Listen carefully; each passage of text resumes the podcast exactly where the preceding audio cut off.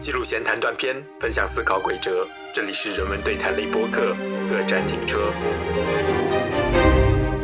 呃，如果我们否定掉这种本质主义的迷思之后，我们应该怎么去寻找自我的身份呢？你没有这个当地的语言去写这个城市，那这个城市的这个特色也很难去把它呈现出来。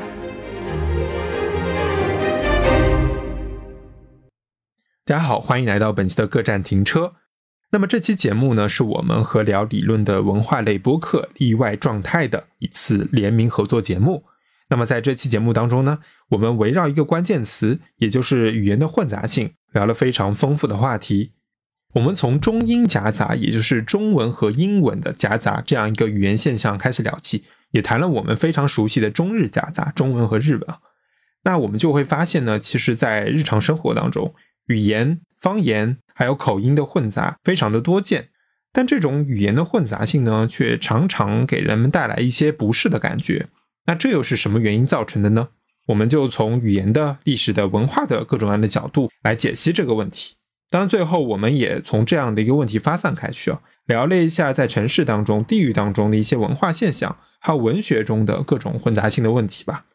那么这期节目呢，也是涉及到了社会语言学。后殖民理论的语言观，还有文学史等等学科方面的问题，形成了我们目前为止时间最长也是最为混杂的一期节目吧。希望大家能够喜欢，并且听到最后。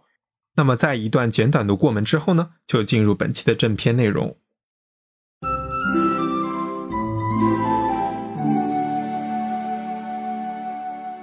大家好，我是各站停车的主播 Daniel。大家好，我是各站停车的主播小何子。Hello，各站停车的听众们，大家好，我是例外状态的主播鬼杰子。我们这个节目呢，主要是以探讨理论和生活的交叉为基础。就是为什么想聊理论呢？这个理论呢，其实就是很多，包括文学理论、文化理论，主要是一些当代的这种呃批评批判理论。那我们聊这个理论的目的呢，主要是因为我们发现，在中文的这个语境当中啊，其实我们大多数对于这个不管是学生呀，还是普通人。呃，我们对于理论的理解呢是过于简单的。呃，大多数人可能只是在教科书上学到了一些词汇，然后就经常在生活当中进行滥用。但我们在自己的生活当中和学习过程当中发现，其实理论本身呢是有一个比较历史化的生成的过程。所以，因此呢，我们是想把这样历史化的生成过程和具体的环境表达出来，让大家更好的去理解他们是呃以怎样的角度来看待问题。那同时呢，我们在欧洲学习的过程当中，我也发现，就是因为我们所学这些理论，我们大多都是源于这个法国，它其实是有很强的现实的关怀以及政治的批判，所以呢，在这些底下，我们觉得非常有必要把它讲出来，让整个我们中文世界对于这个理论的理解增加一部分，而不仅仅是只限于在学院内部的学术生产当中。那今后呢，我们的这个节目呢，大概会有这几个方向。一个呢是继续探讨文化理论，第二个是小柏现在他是在巴黎八大开始学习精神分析，所以他那边呢会多去做一些跟精神分析有关的内容。最后呢就是我自己可能会多偏向做一些华文文学方面的内容，因为这个跟我以后的研究是比较相关的。我第一次听各站停车呢，其实就是他们之前聊聊语言的一期，应该是欧化中文。就是欧化中文那一期聊完之后呢，我就很想跟他们讨论，进行深入的交流。后来就就跟丹妞联系上了。然后其实这一期节目呢，也跟之前的几期有一些这个隐秘的关联。再就是在这个小宇宙当中嘛，就是我可能会发现，就各站停车跟我们做的这个节目是是比较接近的。然后其他有很多节目呢，其实我们也很想认识，但是好像做的就不是特别的靠近。这些语言不同语言之间啊，它不是单语，它是可能是多语的互相融合之下产生的一个现象。毕竟我们都有留学的背景和经历嘛，在这个意义上，我们都会对不同语言之间能够产生怎样的化学反应，可能有一个体认。这可能也是我们能够联系在一起的部分。刚才两位其实都有说到这个中文播客的一些呃问题啊，比如说鬼姐姐提到他们觉得现在的这个，比如说中文播客其实做理论的比较少。他比如说，他想找一些可能合作的联名的节目，可能相对来说跟他们同类的比较单一吧。其实我自己也是发现了这个问题。我们当时想找一个什么竞品对标的那种感觉，就是模仿或说是模仿，或者说是参考借鉴也好，其实我们很少能找到一个跟我们自己比较类似的节目。虽然我们定位是人文，有的大佬说啊，人文的节目已经超级超级多了，但是我觉得我们定的人文更加的是学术或者学科概念的一个人文，和他们想的可能还有点不同啊。所以不知道两位现在就是对这个中文播客你们做了一些时间，我们可以聊聊对这个生态的一个看法吧。不知道鬼杰子是怎么想这个问题？呃，我我目前觉得有一个比较好的现象啊，就是说嗯我从一个离散媒体的角度来去分析这个中文播客。呃，其实相当一部分比较出名或者是收听量比较比较大或者有影响的呃这个节目，包括我当年从一九年开始听，最开始就是听剩余价值，还有包括后面有很多这个女性主义的节目，其实都比较符合这个离散媒体的定义。就是说，包括像咱们俩这个节节目，其实也差不多，因为我们都是有这个呃留学的背景，我们都生活在他方的这个国家。但是呢，就是由于我们的这个经历的不同，其实导致了我们的学习视角、看待问题都与这个主流的语境都是有相当的距离。所以呢，就是播客呢，其实恰恰给我们一个传播观点啊，或者是呃交流的和认识朋友的一个渠道。因此呢，其实，在中文播客一小部分当中吧，你可能会看到有一种这个 diaspora rest back，就是离散写回的这么一种状态。就是有很多节目，它可能比如说在欧洲啊，在日本呀、和甚至在北美，他们的发生是在这个地点来发生，而可能不是在中国大陆。那那个小盒子，你有什么看法？对，那我又会说到我们刚开始做播客的时候的一个想法。我们当时是说想把自己平时的思考，然后观和观察嘛，以某种形式记录下来。而这个形式我们选择的是声音，而不是单纯的文字或者是图像。所以我们选择了声音这个形式，一个是记录我们的思想，把它问题化，把它陌生化，从而从里面想看到更多不一样的东西吧。那在这个意义上呢，播客就给了我们一个很好的平台。本身也有人说它红海嘛，当然也现在可能好像也局势发生了变化。但是不管怎么样，它为我们这样一些有一些想法的人提供了一个能够发出自己声音、传播自己观点的一个平台。而且这个平台目前看来啊，生态还不错，它的受众质量也挺高的，然后收听的人本身也会接受一种不一样的对话方式吧。它不像文字那样可能会比较有戾气啊，或者像视频那样表面流于呃。快餐文化这样，这其一啊。那第二就是说，我们做的内容，刚才说可能也没有这么垂直，因为真的要很垂很垂的话，对收听听众的那个呃收听面可能会限制比较死，因为比较枯燥嘛，或者是卷的比较厉害。对，所以我们虽然内容上可能不是很垂直，但是我们尽可能说要在制作的过程中结构上尽可能有一追求，对，让它做得更加精致。而这个也可以锻炼我们自己在生活中获取新的知识，然后摄入新的内容的这样一个动力和习惯吧。好，我稍微总结一下两位说的，一个就是说到了一个主播多元性，一种生存状态的一种离散性。其实这点我是有同感的，就是因为很多主播甚至是嘉宾，他们都是身处世界各地、五湖四海的人。那么特别是在疫情这种个隔绝的状况下，很多人都开始呃拾起播客的这样一个工具吧，来表达自己的声音。包括我们 上次做的食呃食物鬼节的时候，有一些呃离散性在里面。后来我想想，确实也是有一定的这种感觉啊，因为确实有一个呃回不去的什么，对，回不去一个地方在那里摆着，对。当然想回去也是能回去的，的想回去也是能回去的，就是有点麻烦而已。对，对这成本有点高啊然后小盒子是小盒子，其实是讲到是和其他的媒介相比，其实播客能让我们更多多的静下来，让我们现在去讨论一些更加深入的话题。对，其实我觉得两位都说到了当下的播客一个很两方面很重要的一个特性吧。好，那我觉得这个特性其实也是和我们今天待会要去聊的一个内容非常有关的。我们可能还是会先从语言的问题聊起吧，因为鬼觉子也是听了我们那个欧化中文那期节目，然后来找我说他想聊这个话题的。可以说语言语言是我们相遇的契机吧。啊，对对对。那鬼觉子可能对现在播客的一些语言问题，还有对我们欧化中文那一期可能会有自己的一些想法。我们先让鬼觉子来说一下呗。就是呃，其实从欧化中文这个呃概念继续出发呢，其实我们能走到一个呃更常见的一个现象，因为欧化中文大概其实是还是在讲这个语法层面的一些问题嘛。不过我们在词语层面，其实更能发现一些呃比较严重的，呃，我们不能说是问题，但是可以说是现象的一个状态，其实就是补码转换或者叫中英夹杂的一个问题。这个问题呢，其实在很多这个博客当中的留言都能看到，就好多人会说呀，就是说，哎呀，你们这个能不能动不动就不要说英文呀？啊，怎么怎么样，怎么怎么样，就是非非一堆人在底下在那说这个呃主播啊，就是说你们不管是呃英文呀，或者甚至哪怕他普通话说的不标准，都会有有有很多人在喷的这么一个问题，就是这是一个呃今天主要想跟两位来交流的。对，我们看到很多人的在评论区啊，他们可能对内容并没有什么想法，甚至他们没有很深入的去接受主播的内容，可是他们对主播的声音、语调、语气、口音都会有很多的槽点，在评论区里面吐槽，类似于说中英夹杂，呃，是一个可以值得我们去关注的现象。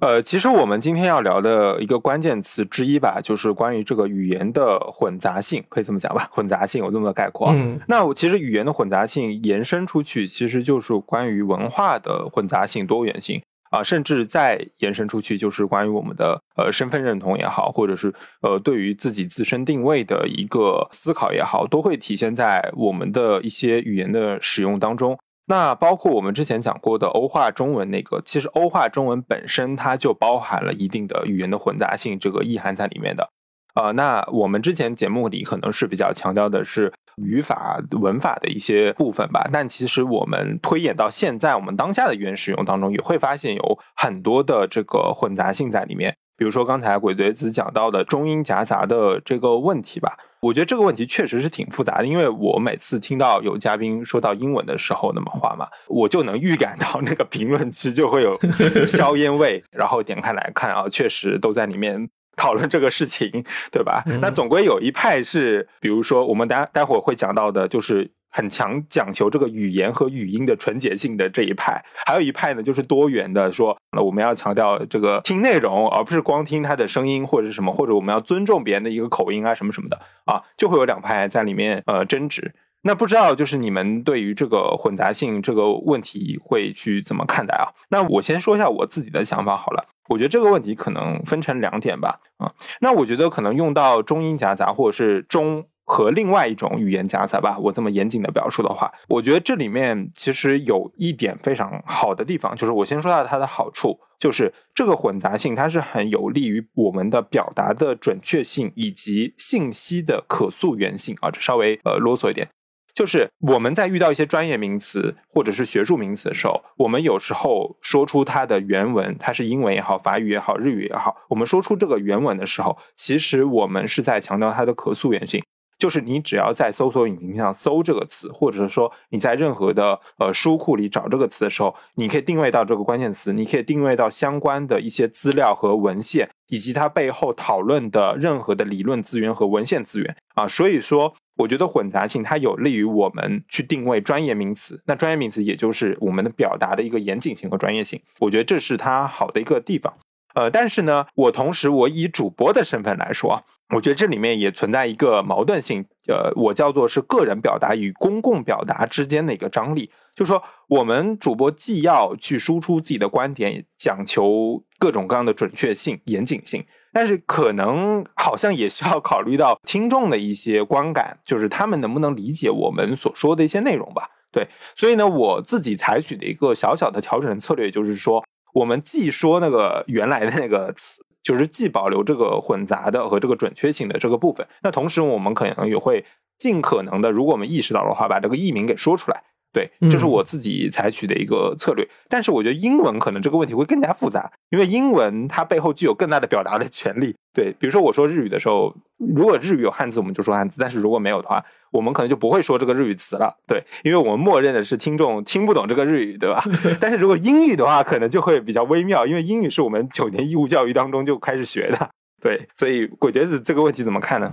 嗯，呃，先从就是呃，speaker 就是说话者的这个角度来谈吧。就是说，因为我们首先要去理解和讨论，就是说为什么会有这个现象的发生。就是因为我本科是学语言学的嘛，其实我们当时就专门有讨论这个问题。然后在英文当中呢，这个 term 叫做 code switch，就叫做语码转换。就是说这个转换是怎么形成的呢？它是这么一个理论，就是说在我们呃语言学习的过程当中嘛，其实我们。其实学的更多的是单个的这个概念和词语，就是说你可能并不是说是以一个完整的中文或者是完整的英文的这个学习系统来学的，因为你不管是在学习中文或者在学习英文过程当中，你在上课其实都是那种很碎片式的学习嘛，就是一个概念一个到一个概念。那在这个过程当中，就比如说我们经常在国外啊要做这个 presentation，就是在国内可能也要做，但是呢，我们其实真的不知道这个 presentation 用一个怎样的中文是一个比较好的翻译，对，所以就会遇到这样的一个问题。那因此呢，它牵扯到两个方面，一方面是我们在呃学习，就是在 input 这个过程当中，我们直接 input 就是说这个 target 呃 language，就是说这个 presentation 这个词儿。但另外我们在 output 过程当中呢，我们其实没办法把它进行转换，因为我们单纯的就是一个想用这个词儿去表达这个东西。这个就是说，也牵扯到在语言的这个 production 生产和表达的过程当中。就我们再去说这个东西，我们也不仅仅是在一个单一的语言系统当中去言说，而是说我们大脑当中本身就会把这些语言的过程进行一个混杂，然后在你去抽取就是 retrieving 这个过程当中，你找到的是一个你最熟悉的表达的方式。所以说，这个 switch 是一个很自然的呃情况，就是说，那至少语言学会认为它是一个很自然的情况啊。但是呢，确实对于呃 listener 就是听听众来说呢，可能会如果他不是特别适应这样的一个语境，对，那他可能会觉得有点问题。呃，但是呢，那这个听众是不是也要考虑，就是说你是不是应该也有一个呃比较开放的心态，对吧？你也要适适应，或者说是去 enjoy 这种众生喧哗的这么一个状态呢？嗯嗯，对，刚才说到了呃语言学嘛，那这里我也补充一个小点啊。就是呃，维索尔伦他有个叫语言顺应理论嘛，这个理论就是说人们会倾向于以最舒服的形式来与人沟通，然后但这个主要是讲输出者，对，像刚才说的这个 output，哎，刚才的 input output 什么 listener enjoy，其实都是我们很自然脱口而出的一些我们在我们的语语用环境下使用的词啊，然后我们觉得这样的词非常的舒服，然后我们就把它脱口而出了，我们就把它内化到我们的说话方式中。但是呢，我私心觉得，就是像刚才说到了，我们不仅要看到输出者 speaker 那个角度，我们也要看到，就是说接受者那边是不是也有他对于整个语言的一个理解的程度的考量。这里我就类比一个现象，就是微信发语音这个事情，呃，这个事情也是被很多人吐槽的，就有两派嘛，一派是支持，一派反对什么的。然后他们的一个理由就是说呢，微信发语音是一个方便自己，但是麻烦他人的一个行为。呃，我讲语音当然很舒服，但是对于收听者，他可能要点开这个语音，万一听错了还要从头听起，对，是挺麻烦的。所以这个就像我们在说话的时候，如果我们自己说的爽，或者我们说的舒服，可是别人未必如此的时候，对，那这个时候可能就说话者这边要做一个权衡。像刚才大牛说到的，对，有些词日文词什么的，呃，我们会宁肯多花点时间把它找一个类似接近的中文词把它译过去吧，或者是权宜之计用出来。对，那另一方面就是收听者他在收听的时候，可能也要有一个心理预期啊，就是他要知道说说话者有可能会说出怎样的词汇，他有怎样的学术背景、学术呃人生经历，有些怎样的词可能会从嘴巴里面说出来，这是其中一点。所以我很关注的一点就是说，我们语言表达的时候的那个对象预设啊，当然这是互相的，就说话者他有一个收听的那个收听对象的预设，收听者他对说话者也有一个预设，在这双方的互动之中呢，那我们有一句老话叫做。对什么人说什么话嘛？见人说人话，见鬼说鬼话啊！这个也是相互的，就是如果人对鬼说话，互相听不懂，那就没有任何意义。所以我们考虑的不光是要对他人语言接受能力的一个考量吧，以及就别人考察说话者的时候，对说话者输出能力的一个考量。哎，当然，打破这种考量，有可能在某些场合是一个特殊的社会身份的表达。比如说，有些人会在别人说外语、说英语的时候，突然纠正他的发音，说你这个发音不对，我的发音才是正确的。啊，这本身可能是一种特殊空间中的能力彰显吧。嗯。那我在这里想问问，就是因为你们两位不是在日本生活的时间比较多一些嘛？那你们对于就是相比于就是中英夹杂，其实是一个是一个很普遍的情况。其实我们小的时候，其实包括我们日常语言，包括网络语言，其实也都会很使用啦。对，比如说这个东西很 low，对吧？对，OK 很 low，或者或者怎么怎么样，对，loser。所以其实呃，我我觉得它就已经成为了一个我们使用习惯当中的一个过程。那其实我比较想问问你们，对于中日夹杂的这个情况和感受，有没有一些呃自己的体验？呃，其实我觉得中日夹这个问题很有意思，就是它没有中英夹杂这么明显。在大部分时候，其实我们之前也做过类似的节目，就是现代中文的词汇是怎么样吸收日文词汇的。其实我们会发现，吸收了大量，虽然没有到很高很高的比例，但是就很多，特别是呃专业名词、抽象名词当中，有大量的引入了日文词。但是我们现在在用中文的时候，我们会感觉这些是日文词吗？不会，为什么呢？因为呃日文和中文都共用一套。文字系统就是汉字的这个系统，所以说我们如果要借来日文词的话，会变得非常的方便，对吧？像现在有大量的网络词汇，很多是从二次元的这边这个词汇语库当中引入过来的嘛，对吧？我们用这些的时候，没有太感觉到它其实有这个混杂性在里面，它其实是有的，但是我们自己因为它是汉字，感觉不到了。我这里其实可以举举几个例子吧。那首先比较经典的例子就是说，像是呃鲁迅、郁达夫的小说当中，其实日文的句式和词汇都非常之多。那我再举一个比较当下的一些例子，比如说我之前看的呃一些留日学者出的中文的书里面，比如像孙戈老师，他的书里面是出现了“形骸化”这个词。那比如像沈国威老师书中出现了这个叫“柔软性”这个词啊，“柔软性”这个词其实用的见了挺多的日文里，比如说我们会说思考的柔软性啊，就 “sikono junanse”，它其实指的就是思考的灵活性是什么，但它用“柔软性”这个词。而且这些词是出现在什么呢？是出现在国内的正式的学术出版物里面的。那很明显，呃，编辑没有改掉这些词啊，对吧？他没有觉得这些词是日文词，所以你不要在呃中文的出版物当中用。他们没有觉得。但是其实我们很明显能感到，你说思考的柔软性的时候。这个词好像是有一点违和感的，包括我现在讲违和感这个词吧，也是一个呃日语来的词。对，那为什么我们没有察觉到这是一个中日混杂，或者说我们在察觉到它有违和感的同时，我们还保留了这个词呢？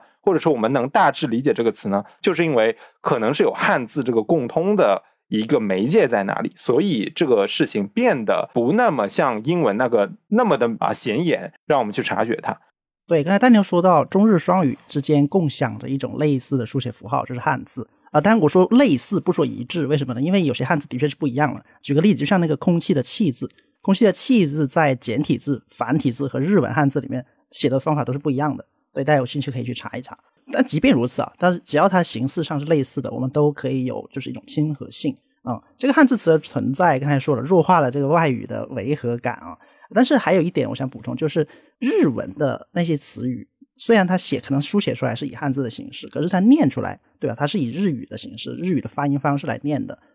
所以，就我觉得，就是这个书写方式的这个同质性或者相似性，和这个发音方式的陌生性，就导致了说中日夹杂，即便在口头上出现了，我们也不易察觉。像刚才我们说到这关于什么呃中外语夹杂的时候，为什么夹杂英语就是比较自然？因为我们学英语学的比较久了嘛，像 OK 啊，刚才说的 loser 什么的，enjoy 什么的，就很自然。但是日语，比如说有些词用你用日语念出来就非常复杂。我举几个例子啊，比如说中文词上我们都很常见的几个词，比如说像附加，这个在日语里念词 k ku i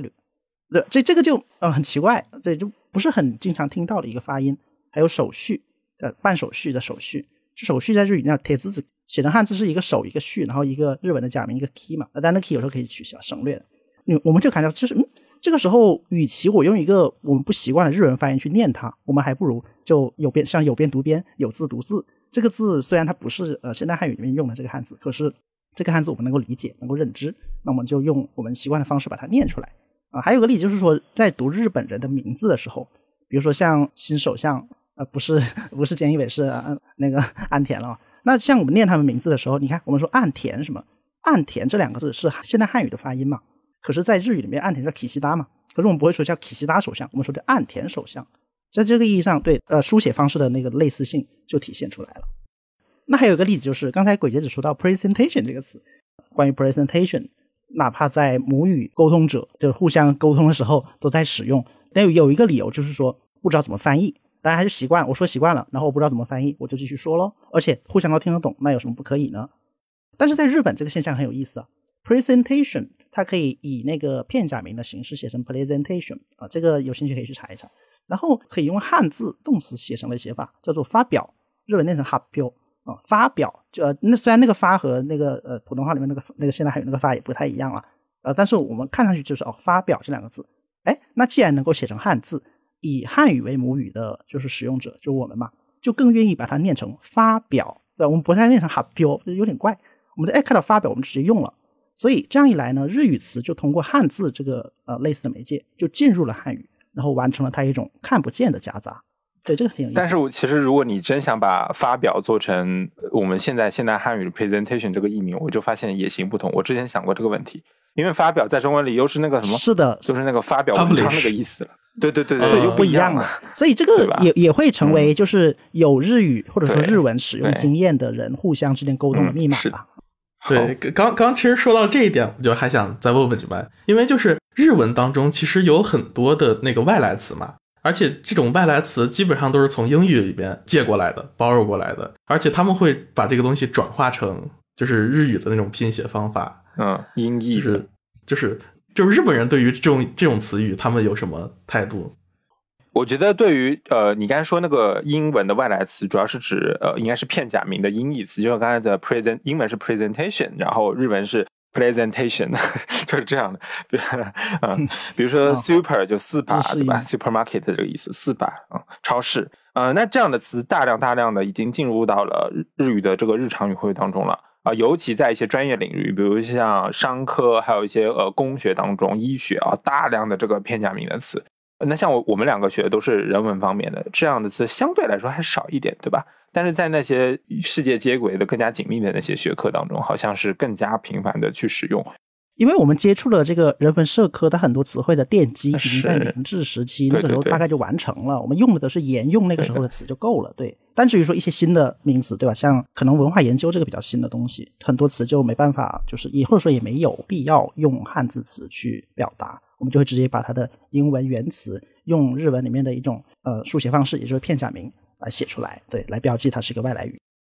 其实这个片假名的这个滥用啊，在日本有长久长久的讨论，一直讨论，就是语言学方面，然后社会上各种各样的讨论。比如说去年疫情的时候，这个 lock lockdown 就是封城这个词嘛，为什么不写成都市封？日文是汉字，你为什么不写都市封锁？你要用 lockdown 这个这个英文的这个片假名的词，就有过这个争执嘛。我觉得这里面也存在的学科差和世代的差异。比如说，我之前看过一个综艺节目，比如说像 cash cashless，就是无现金支付 cashless，但是他路边采访了很多老年人，他们完全不知道这个词是什么意思，就是它有世代的差异。所以说，越年长的人可能对于这个片假名的这个接受程度，它是越低的，呃，他是比较反感这个片假名的。但是可能说。呃，年轻人，比如说学 IT 的，或者说更加国际化这些人，他他们的接受程度就是会比较高的。但是其实日本人他们天然的也为什么这个事情会引起争议？他们也会觉得说用了太多这个词汇有损这个语言的纯洁性，对吧？他们的心目当中好像觉得说汉字是更加的传统一点的，对吧？但是这个片假名太多了，总归会有一些有一些问题。但是我觉得也可能要注意到一点，就是我觉得片假名词和汉字词，它不仅是纯洁性的问题，就是不是像我们中文里的音译和意义那么简单。就是日语同样一个意思的词，它用汉字结合用片假名写，它用久了以后，它会分化出不同的意思来的。对，就比如说同样是旅馆，你说是 hotel，就是 hotel 的那个词的音译，和用旅馆这两个字写的那个词的意思，它其实指代的不同形式的旅馆。用旅馆这个汉字词写的，它是指那种合适的古色古香、带一个温泉什么的那种，叫叫旅馆。那如果是 hotel 的话，就是像我们说的这种呃大酒店的、希尔顿的什么连锁的这种，我们就叫做是 hotel。所以你会发现它可以分化出不同的意思，这个就是它表记丰富性带来的词汇的这个丰富性。所以不能单纯的用我们对呃语言纯洁性和音译和意义的那个理解去对应日文的这个呃外来语和汉字词的，对。这个也是日语非常有意思的一点啊，日语它不像汉语啊，汉语就是汉字作为呃表记方式符号嘛，日语它有三套体系啊，一套是呃我们知道的汉字，还有一套是平假名嘛，就是歪歪扭扭那个呃来取取自于草书的那个标记方式，还有一个就是片假名，就我们说的用来标记一些外来语的这套方式，而这三套方式是并用的或者说混用的，当它们同时出现在一句一个句子里面的时候呢，它们可能承担着不同的角色。就刚才说到汉字，一般是一些名词和动词啊，而那些动词可能是比较传统的一些动作。至于一些新动作，像一些化学上的一些反应那种动作，可能就很难用这些词表示了啊。那平假名那个更多的是一些状语，对吧？像什么呃你啊、哦啊、嘎这些 助词，那个叫助词，这个对吧？我们既不会用，或者呃助词和状语嘛之类一些虚词，那这个就很明显，我们就会用这个吧呃呃有人说过，我们就会用。呃，这种词呢，来区分句子的那个结构，像类似标点符号这样的东西。那刚才说到的片假名，就标示标记外来语的，它更多的是标示一些比较新潮的东西，像刚才说的呃一些在信息时代才发生的事情啊，或者是年轻人之间流行的一些用语。而这三套体系，像刚才大牛说的，它会标记不同的东西，哪怕它们有可能源于同一个主体的时候，那这背后就会产生出很多。类似于说语言背后的认同这种感觉，就是你用什么样的词，你就会有怎样的认同。这就产生不不光是年龄世代的区别，还有包括在同一个学科里面，像刚才说到的，呃，类似于同一个词不同意思，像比如说文化研究这个词是吧？好像你说 culture studies 和你说别的词，一个是文化研究四个汉字写的是，其实是对日本传统或者东方传统文化的研究。你你说 culture study、culture studies 就是日文那个片假名，它就指我们理解的这种文化批判的这种英国伯明翰学派来的那个文化研究。对，对，所以所以它不单单的是一种呃语码的单纯翻译啊，它背后有可能就已经导向了不同的所指了。嗯，我我倒觉得日语的这种标记方法还挺好的，就是比如说，因为我读文化研究嘛，就是给别人解释，你如果说文化研究就对对他就哦，如果你研究什么国家的文化呀，对，一般来说都会理解成这样。对，所以我在我中文在表达这个时候，我可能会加一个，比如说叫文化批判研究，或者叫什么文化批判之类的，刻意跟那个区分开。不然的话，你是研究哪一个地方的，就变这样了。对，嗯。嗯，哎，刚才鬼爷自己说到一点，就是它这三套标记方式这么混用啊，是可以产生一种非常可观的一个现象是什么呢？就是在文学创作的时候，它可以用三种不同的方式去表记人物的心情，烘托人物的性格。就是人物说话，如果是在汉语或者是可能在别的什么语言里面，它只用一种标记方式的时候，它的区分的能力可能就弱一点。但在日语里面，它本身就有三种，更何况它还可以接受现成的外来，比如说英文字母之类的。呃，那他们本身这三种里面，如果这个时候在书写上，他用的，比如说前面这个人刚刚用平假名说完话，后面这个时候他突然文风一变，用别的片假名或者全都是汉字来说话的时候，我们就可以读出他背后的一些可能角色状态上的变化了。这是很非常有利于创作，有点像英文大写这种感觉，就全部大写或者斜体啊。但是对，即便如此，英文是只有大小写的区别嘛，对吧？呃，虽然有些人类比说平假名、片假名有点像大小写的，可是这里还是有呃不一样的地方的。嗯，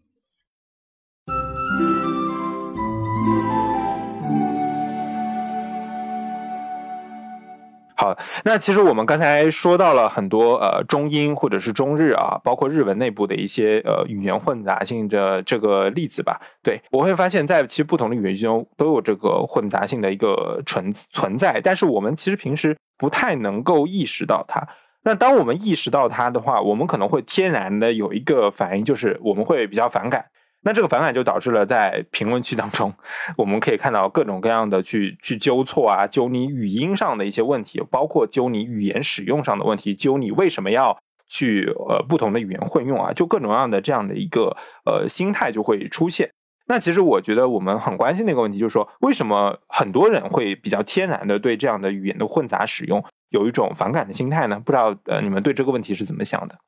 就从我之前本科学习的这个经历当中啊，我有一个理论是可以解释这个问题的。其实大家就是人啊，人们在使用这样的一个混杂的语言和再去接收听的这个混杂的语言过程当中，其实它是同时遵循一套逻辑，就是这个东西呢可以被简称为叫做省力原则。也就是说，我们在人类进化的过程当中，其实在很多情况下，尤其是在语言这个地方。它是一个经过非常完善的一个进化的一个过程，就是它的语言的表达过程当中，它比如说包括吞音呀、减音呀，或者它的这个跳，它都是遵循一个你生物学最省力的一种方式，你来进行表达。因此呢，除了说语言内部的连接，就是这种呃 phonology 这个层面的东西以外，就是我们在去说话的时候，其实也是遵循一个省力原则，也就是说，你肯定在讲这个东西的时候，是用你最方便的这个表达方式和最容易的表达方式来进行表达。那与此同时呢，对于这个呃收听者来说呢，其实他也希望是听到一个对他来说是最省力的一种语言表达的方式。那如果对于他来说，听到一些比较陌生的、呃不太容易理解的，或者说听不太懂的东西，那么他就会产生一种呃反感、厌恶，甚至是不高兴。就比如说对我来说吧，就是我之前就是前几年这个中国有嘻哈特别流行的时候，我挺喜欢听这个嘻哈的。但是我就发现这个嘻哈音乐里面也哎有很多就是那个呃哎人就是他是他们是用四川话四川的这个方言来唱嘛，但是我其实不太听得懂四川的方言，所以我就可能不太会听他们用四川话听的唱的歌。对，这个其实也也也没有办法啊，因为你就是听不懂啊。当然，如果你是不去听他歌词的意思，你去听调，那那其实也也 OK。呃，我从那个可能人物心理的角度谈谈这个问题啊。刚才像刚才鬼雷子举的例子就是听歌嘛，对，我们在收听到别人输出的语料信息的时候，我们会对这个语料信息，像刚才说的，包括他说呃，包括说话者都会有一个预设。我们或许很难忍受，就是我们惯常的言说方式受到一种未经许可的介入。就我们平时可能刚刚在和家里面人说完我们最熟悉的，比如说方言，或者是自己呃。平时最常说的话的时候，比如突然这个时候，哎，听到一首歌，这首歌突然用着一种完全不熟悉的一个方式，在我的脑中灌输了大量的信息资源。那这个时候我就感觉，嗯，我的大脑被无情的、深深的插入了一种抑制的东西，就是那个异常的抑制的东西。这关乎到这个人的那个感觉啊，他的这个心理感觉是否受到尊重的问题。所以我觉得这个问题有时候是可以进行一个限定的描述，就是其实，在有些案例里面。语言混杂并不是我们非常反感那个点，像刚才说听歌，因为听歌这个行为，我们是会有一个预期的嘛。我们会在听歌之前，大概会说啊，这个人有可能是怎样一个背景，比如说他可能来自四川，或者是来自某个国家，他有怎样的生活经历。那么他在他的歌里面是会带着一些就不一样的语言嘛。像刚才说到的说唱，很多时候说唱为了押韵，会用一些方言的词汇，甚至用一些外语，比如英语。还有包括在一些文学创作里面。那个不同语言的夹杂出现，也会为文学作品增色不少。比如说托尔斯泰和海明威啊，他们在原文就作品原文里面会夹杂一些德语或者法语，用来体现说角色的那个阶级地位啊，或者他的能力什么的。而这个东西，读者是会为他叫好的。就读者不会说啊，你为什么在一篇托尔斯泰在一篇俄文小说里面插入了法文或者德文？啊，这个是非常让我很不高兴的一件事。不会，他们觉得，哎，这个反反而体现了作者首先作者掌握这门语言，有一定这个语言的能力；其次，他用这个语言为他的角色增添光彩，这个是一件让他们拍手叫好的事。所以在这样的时候，接受者有了一个心理预期，甚至是有了一个渴望，我希望看到作者给我呈现一种多语交织的这样一个画面的时候。语言混杂就成为了艺术刺激的来源，所以这个时候可能收听者也不太会产生反感的情绪吧。那刚才两位其实是从不同的这个混杂的场景带来我们的主观感受吧，呃，来出发。那有讲到一些音乐，还有一些呃文学作品上对于这个混杂性的使用。呃，那你们觉得，比如说在我们现在日常的这种生活的场景当中，哪些场景可能会对于这个混杂性有更加多的这种包容感呢？就因为呃这个情况啊，就是其实我觉得在很早，就是呃怎么说，咱们小的时候吧，经常呃在网上会调侃，就比如说它几几个事情很像啊，就比如说一个是在外企，一个是在这个酒吧，同时呢现在呃甚至是在理发店啊，大家都会意识，对对对，都都会使用这个英文名来去称称呼对方。哦，所以说以以前可能在那个外企里面，大家可能都什么 Amy 啊、Melly 啊、Lisa 特别多啊。现在就是到在理发店，其实已已经什么 Tony 啊什么这些都比较存在。就是我会觉得当当时其实大家可能也是调侃吧，但是现在其实也觉得很正常了。你甚至就会把 Tony 老师的这个一直就就说成是一个理发师。对，这是这是一种，就是说我们在称呼名字的时候。然后另外一种呢，就是说，我还记得小的时候经常会说，就是大家会觉得上海人说话是非常的这种混杂的啊，就是他甚至会混杂这个普通话、上海方言再加英文，这样来来进行表达。所以，我我觉得可能就是说，在这种呃全球化程度比较高的地方啊，包括酒吧呀什么的，的你你说一个这个 gin tonic，或者说我们来一杯金汤力，其实可能也没什么太大区别。对，就。我觉得这样是比较合理的一个场景。呃，我对这个问题的设想是在这样的场景里面，参与绘画的人呐，他们或多或少都有外语环境的一种充分的实习实践经历。那这一点是一个在在场的人应该是一个默许或者默认的一个知识啊。也就是说，呃，绘画者呃互相之间对话的时候，我知道对方有这样的外语经历和外语能力。而对方也应该知道我有这样的外语能力和经历，但是像刚才说到了，有一些商务的场合或者是在酒吧社交的那些场合，如果我们不知道对方的语言能力或者是他们语言经历的时候，我们可能会出于习惯，或者是出于在这个场合，比如说一些酒吧啊，大家都是用英文原文去念酒名的时候，我自然而然也会这么用。但是对方如果没有我所期待的语言能力的时候，他可能会对此感到不适，可能会尴尬，他就会吐槽。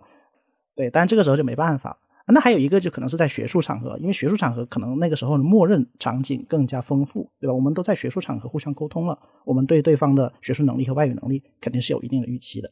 那其实呃，学术场合我再补充两句，就是其实刚刚最开始的时候我们说到，为什么播客这么多嘉宾或者主播，他其实有留学经历，甚至有些他就是在学术圈当中工作的，他说出来的话当中经常夹杂的外文，其实跟我刚才讲的一个。呃，信息的可溯源性很有关系。就是我们说出一个学术名词或者说一个关键词的时候，其实如果说他能把这个原文说出来，我是会很很高兴的，因为这样的话我就能去溯源他所说的这个背后的那个思想脉络是什么。我可以去查一些文献，去对这个内容进行进一步了解。但如果说你单纯的去搜一个中文译名的时候，它可能没有翻译，对吧？或者说这个译名是不统一的，我就搜不出信息来了，对不对？其实我觉得这个这个当中，特别是学术场合，我觉得是对这个语言混杂的这个包容性是比较宽的。对啊，这是我可以补充的一点。嗯，而且像像我自己在翻译的过程当中，如果遇到一些那种专有名词呀，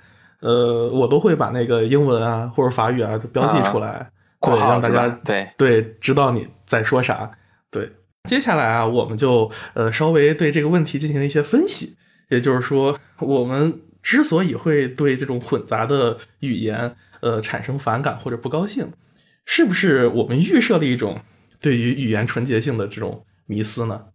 就是说，我们认为语言应该只有一种，可能这种迷思也不是一种吧。就是说，这个语言要很很干净，对它要很纯粹，它要很本质。比如说，就是我们欧化中文那期可能没有讲到，没有讲到这一点啊。就是说，呃，是不是说我们在排斥欧化中文或者觉得欧化中文不好的时候，我们当中是不是预设了一个前提，就是认为有一种很本质的、很本土的、很 local 的一种纯洁的中文存在呢？可能余光中那里是有的吧，我我不清楚，反正呃，但是我觉得欧化中文这个问题可能也挺复杂的，因为它在不同的历史阶段，大家对它的态度是有是有一个变化的。但其实我们发现。呃，最近以来，比如说批判什么各种各样的黑话的这个这个当中，好像也有一种对于语言纯洁性的这个前提去预设在那里。我们会认为啊，这个词它是英文来的，或者这个词是哪里来来的，我们就尽量不要用它。呃，那个词好像是中文原来就有的，那我们就可以用它之类的啊。那这里面可能确实是包含了一种呃语言的这种本质主义啊在里面的。而且这个“迷思”这个词用的特别好，我一直觉得我们对语言纯洁性的想象是非常流动的。现在说到余光中啊，余光中他有可能有一种对于什么样的语言是好的一个想象，可是余光中的想象不是我的想象，也不是别就是我身边人的想象，每个人想象是不一样的。那这个时候我们都要找出理由，对吧？论证我们自己的想象有可能是最优的。那这个时候我们的想象就千差万别。所以才说是迷思嘛，我们就在这种千差万别的对语言好的想象中迷失了自我，甚至迷失了对语言的追求。那那我我会认为啊，就是语言呃语言的这个纯洁性的这个迷思背后呢，它已经预设了一种就是文化本质主义的这么一种观念。那稍微解释一下什么叫本质主义啊？就是本质主义这个批判，就是批判本质主义是在整个这个后现代理论当中一个最基本的一个前提。也就是说，本质主义它预设了某些东西、某些事物，它本身就存在一个本质，这个本质是对它事物的进行的一个定义。那么，呃，从这个我们都知道的这个萨特他说“存在先于本质”的这么一个命题出发，其实我们就已经发现，就是在萨特那里，他已经认为，就是一个事物的存在，呃，并不一定是被它的本质所被规定，而是，而是在整个后现代之后，他就不太强调这个。这个 being 就是这种本质的 essence 的这种 being，而是强调一种事物的流动性，就成了一种 becoming 生成的这个过程。那呃，我们似乎就是认为这个语言的这种本质主义，它就是比如说英语啊、法中文呀、法语啊，它就是都有一套，嗯，对对，它的那种本质。但实际上呢，我们回来再分析一下，比如说英语，英语它其实在我们语言学呃刚开始上课的时候，老师就说，其实英语啊，基本上。传统的就是本来是英语的词词汇，它基本上不到百分之四，它百分之九十六以上都是外来词啊，从拉丁语啊、希腊语啊、法语当中包入过来特别多，所以只有一点点那种 it，就是这种特别简单的这种词儿，它是英语英语词儿，其他都是有它的来源。那中文词儿其实现代汉语其实也一样，就我们知道有非常多的这种日语包入过来的词儿。那就是为什么我们大家会形成这么一种语言纯洁性和文化本质的观念呢？呃，我觉得有可能啊，是跟这个现代民族国家它所提倡的这种 one nation one language 是有关的。也就是说，它这种现代民族国家，它提倡的是以这个语言来建立一种民族的认同，也也就是一种国国家的认同。那其实这种现代的这种 national language，在过去呢，就是比如说，嗯，可能是十九世纪之前吧，它其实都是属于方言。就比如说法语啊、德语啊、呃西班牙语啊，它其实就是当地的这些当地人就是使用的语言。对，vernacular language 其实就是白话。对，呃，只不过呢，就是这个民族国家它在建立的过程当中，它需要一套东西来形成凝聚力。因此呢，他把这种本身就是一种呃白话，大家口头用语的这样的一种语言，把它规范化。而且在这种规范化和普遍化的过程当中，它背后是伴随着这个呃很大的这种权力关系和暴力的。比如说我在学习法语的过程当中啊，我当时就读了一本书，那个是英国人写的，他就非常批判这个法语的标准化啊，他就说，哎呀，你你，他就跟我讲。在法语成为民族国家语言的这个历史的过程当中，他发现发生了很多的暴力事件，因为法国它还有南北嘛，北方的方言和南方的方言和它的巴黎的方言都不一样。但巴黎的方言呢，其实它只是那个法国皇室贵族他们那一批人使用的语言，但是他们要把这个东西变成一个标准的法语。那在这个过程当中呢，说方言就是被禁止的啊，然后呢？在学校当中，甚至这个小孩，如果你说的不够标准，你会被打，反正老师就会干你，就是这种这种情况。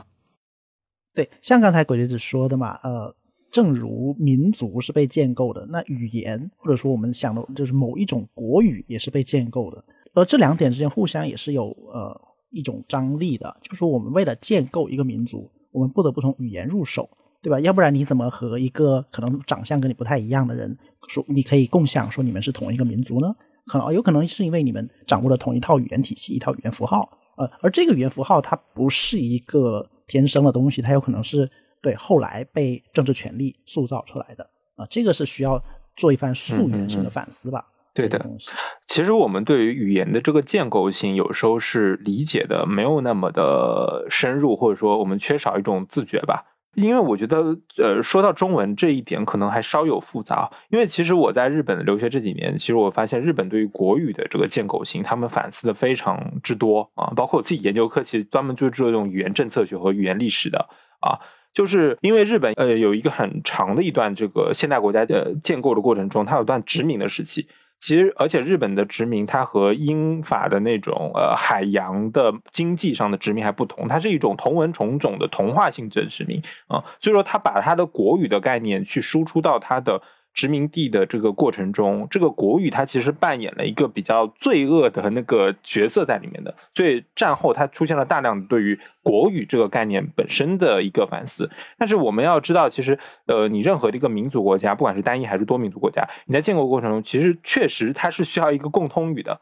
呃，这个共通语也会营造，就像在那个想象的共同体和任何的民族主义建构的这个书籍当中都会提到的。就是我们要想象成我们是一个共同体，那我们必须要有一个语言，这个语言是能在任何的地方能说得通的，不然我们互相无法交流，对吧？互相无法交流，肯定就不能形成一种比较有凝聚力的认同。对，但是我觉得，呃，可能在中文的语境当中，它有一点复杂性是什么呢？就是你看，呃，刚才我们讨论到这个 vernacular，它其实就是白话的这个概念。其实胡适当时在讲国语和白话文的时候，他也是借用你刚才那个例子，就是拉丁文，它分化成了这个西班牙、意大利文和法文。比如说但丁的这个《神曲》，确定了这个意大利语文学的这个开创嘛，它就是用意大利语写的。这个意大利语就是当地的一种方言，或者说是当地的一个白话。但是我们会发现，在中文的语境当中，其实胡适当时用这个例子来类比，呃，是有一点点问题的。他的问题在哪里呢？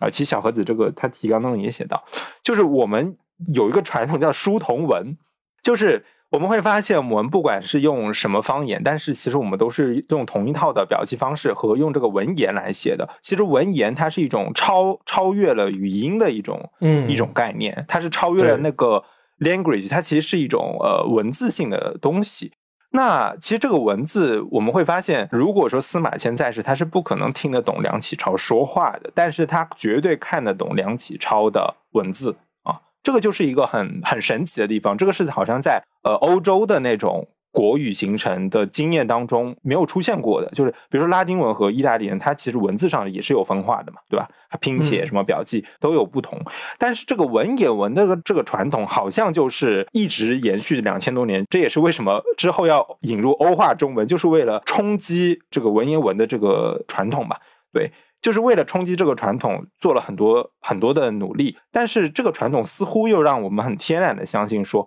哦，汉语确确实实好像就是流传了很久，它确实好像是具有了某种所谓的本质在那里。对，所以我觉得这个问题还还挺复杂。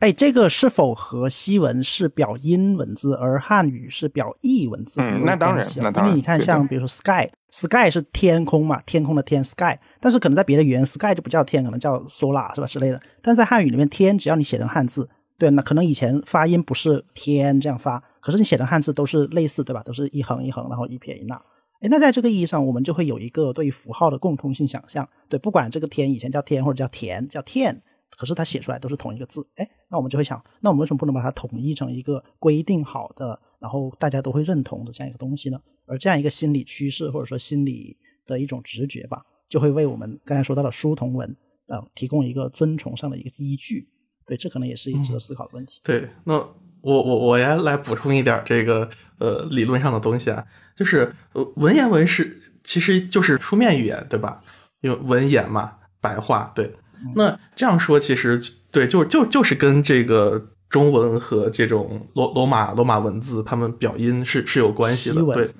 就是呃这儿先讲一个小故事，呃比较有意思。就是说，就是大家呃学这个批判理论呀，或者什么后现代，刚开始一上来肯定就会学学习这个德里达解构主义，对吧？然后呢，你一一一一般接触德里达呢，大家都会发现他批判的是什么罗格斯中心主义啊、语音中心主义这个东西。但是呢，其实我们刚开始学的时候，压根不知道他在干嘛啊，太难懂了。然后呢，基本上德里达写的文章，他翻译成中文也读不下去啊，所以呢。我后来啊，在在法国的这个学习过程当中，我有点体会到德里达他到底在批判啥了。呃，从德里达的这个人的这个生活历史背景来讲啊，他其实是生活在法属殖民地阿尔及利亚的一个小孩儿。然后呢，从小呢，他读的都是法国文学，学的都是这个法法国历史。但是呢，阿尔及利亚他是闹过这个独立战争的一个国家，所以呢，中间他就有很长的一段时间。阿尔及利亚独立之后呢，他们这帮人就不能去法国了，就没有这个法国的公民身份。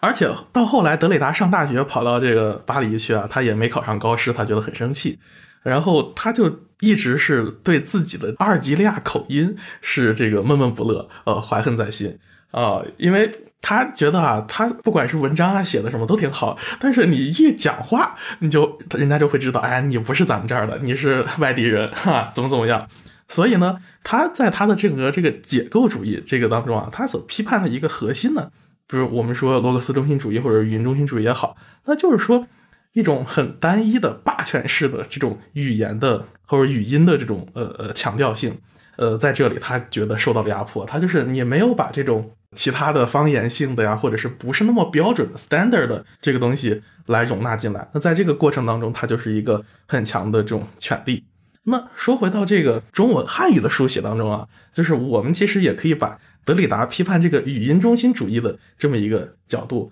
我们也可以转换成我们来批判这个书写中心主义。就是这是我我自己的一个逻辑，就是说，恰恰是因为我们发现啊，这个在汉字当中，我们确实是一个有一个书同文的这么一个传统。但是呢，这个传统似乎压制了其他的在方言或者是在声音上书写的多样性。比如说，你看到那个广东那边嘛，如果你是用广东话或者粤语书写出来的这个文字，其实就是咱们看不太懂的。但是他们能能看懂嘛？因为他们就是相当于把汉字做了一种表音的处理来去书写。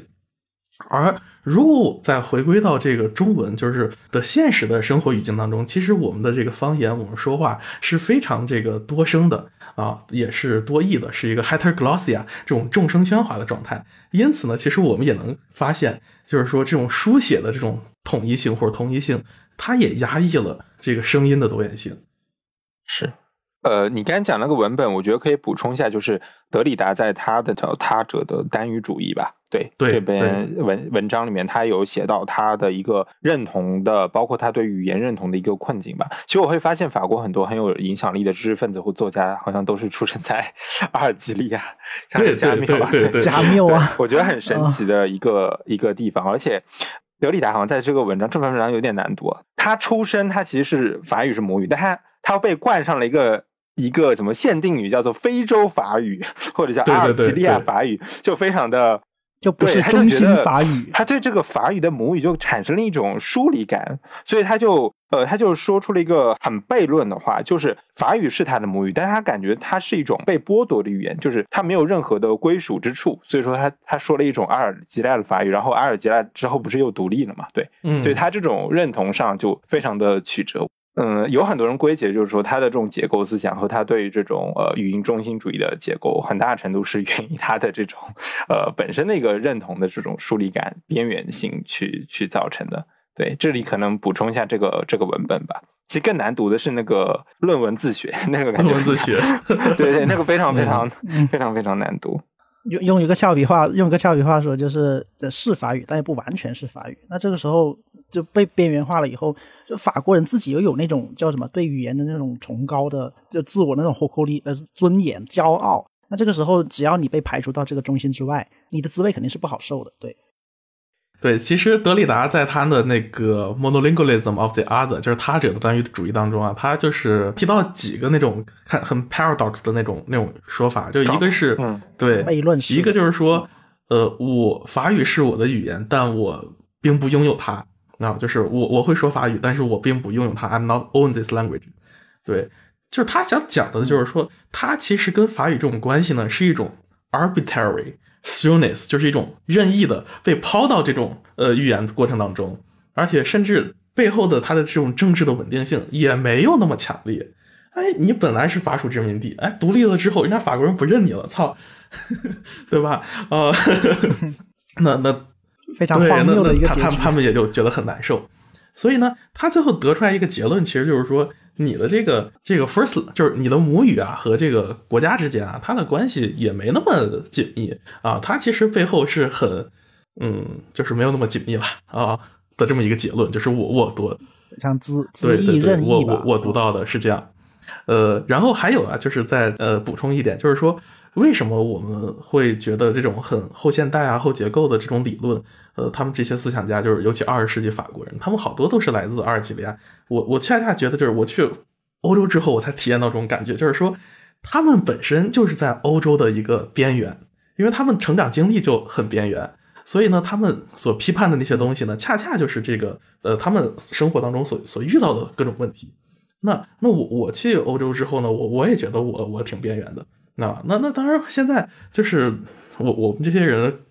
本本来我们的肤色就 就已经很明显了。所以所以更能体会到他们这种后结构的这种问题意识。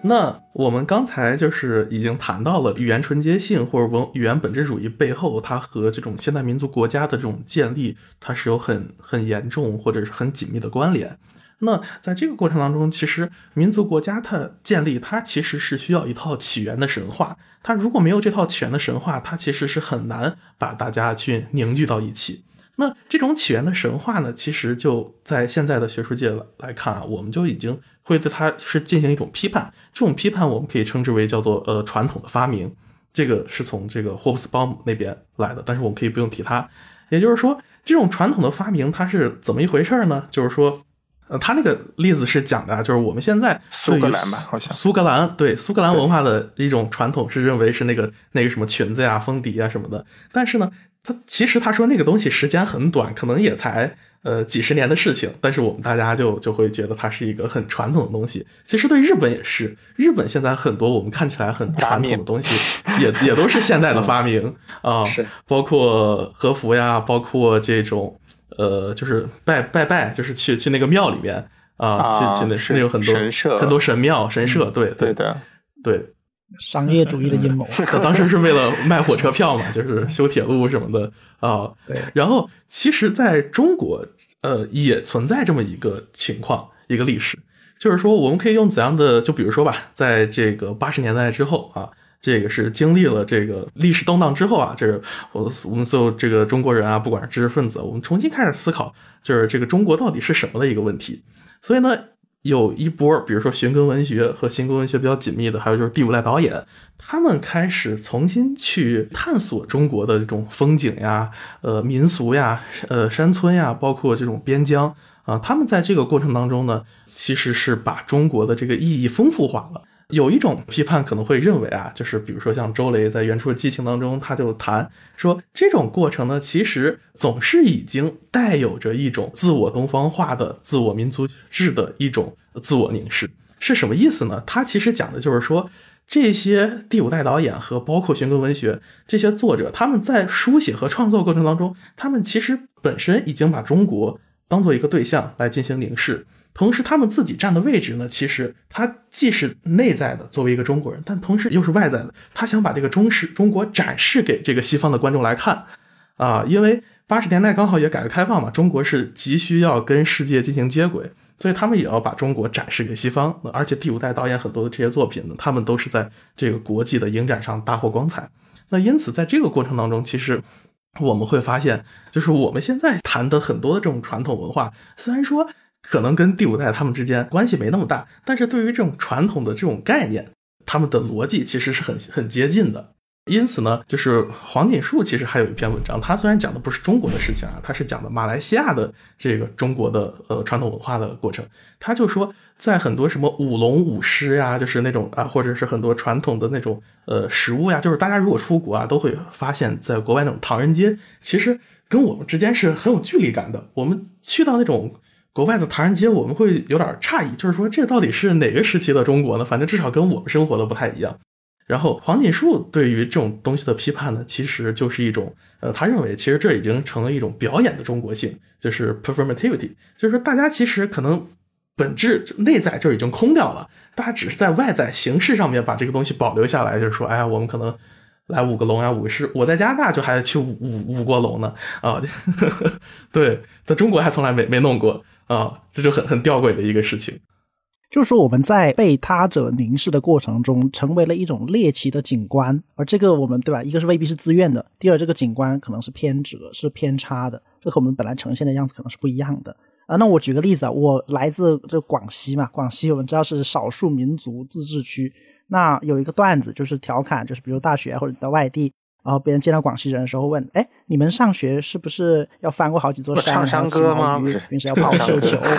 啊？对，然后平时你们放要唱山歌吗？呃，这这些都是背后都是一种对于某一种特殊景观的一种想象。我们觉得它应该是这样。然而现实世界的丰富性和复杂性，真的是这种对吧？呃，一言以蔽之的概括景观能够呈呈现的吗？对，往往是未必的。”而这背后的复杂性，如果你不进入到这个文化本身去考虑，你是很容易忽略甚至是漠视这种差异性的。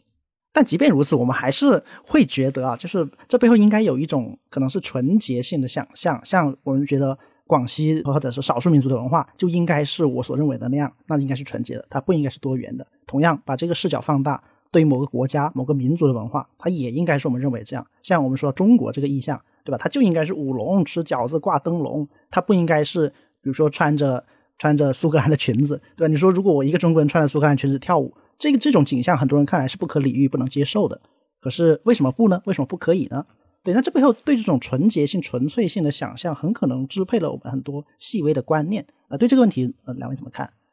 有一个地方，我是觉得说，呃，首先中国这个面积它很大，对吧？它的这个本身内部的这个多元性，我觉得实在是太复杂了。所以，我们每到逢年过节，其实你都会看到一些争论，比如说粽子应该吃甜的还是咸的，然后什么枣枣粽还是什么肉粽还是什么粽。其实我因为我有比较多的地方生活过，我都是挺能接受的。而且我觉得这些东西没有什么好争的，它就是不一样的，又怎么了？粽子不可能有不同的馅嘛？对吧？其实我觉得没有必要，没有必要去去争论这些这些事情，就是保持它的。多样性本身，我觉得是很美妙的。那我还是回到语言的刚才那个问题啊，可能我们讲到说民族国家它的这个传统的这个建构，或者呃自身的这个合理性的建构过程中，那这个当中会存在很多很多的问题。但是我有时候又回到那个历史语境当中，我会想说，如果说我们没有这样的一个呃语言的建构，或者说语言的标准化和规范化的时候，那我们的教育，比如说民众的这个知识这样的一个问题，似乎是没有办法通过一个混杂性的这个状态去展开的。也就是说，如果说我们每个人还在操持着自己的方言，我们没有统一的一个什么呃标准的话，这样的教育其实完全没有办法去展开的，因为。就算我们说，呃，吴语区或粤语区，但是粤语内部又有好多好多种，对吧？十里不同音的这样一个一个程度。也就是说，如果说没有呃语言的某一种中心性或者是统一的标准化的话，知识的生产和流通还有传播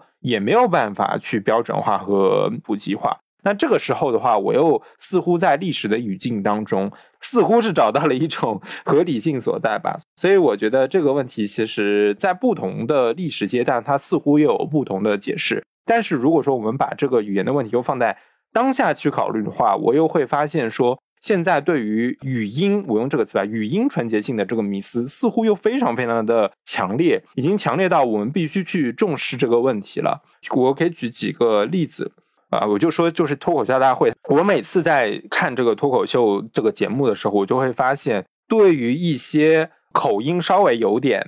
大家不习惯的时候，就会在弹幕上像雪片般飞的那个对于这个口音的指责，甚至有些会不是指责这个人本身，他会指责这个语言本身，就是说这个口音或者某一个方言，它本身就是不适合讲脱口秀，或者本身就是不搞笑的，它会出现这种情况。开着弹幕的时候，有时候会感觉非常的不适，或者说我们已经习惯了那种口音的喜剧形式，有人会自然觉得说某某口音更适合说喜剧，对吧？其实我觉得并不存在说哪一种语言、哪种口音它它适合说喜剧，而是说我们的整个文化生产过程中，我们已经习惯了哪一种口音的喜剧形式。嗯，就公众对口音的想象，很多时候就是来源于大量这种在这种想象下生产出来的产品。这互相形成辅助了以后，这种想象就根深蒂固。我我我觉得这个现象呢，就非常符合这个呃黄锦树，他同时又还有一篇论文啊，他就叫《诗雨的南方》啊这么一个概念。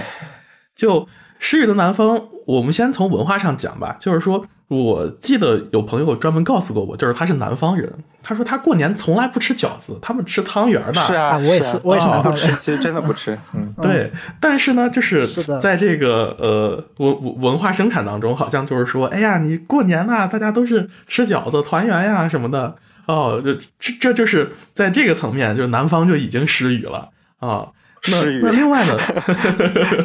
对吧？那那另外呢，就是说到这个口音，就是我们会发现，可能这个东东北那边的这个口音，它在这种呃语言类节目当中，它就是非常 predominant，就是占主导地位的。但是南方就很少，甚至南方就更多的被看作是一种他说话不太好呀，就比如说香港那边啊，或者呃广东啊，就是他说话不清楚，一个被被逗逗逗乐的一个角色，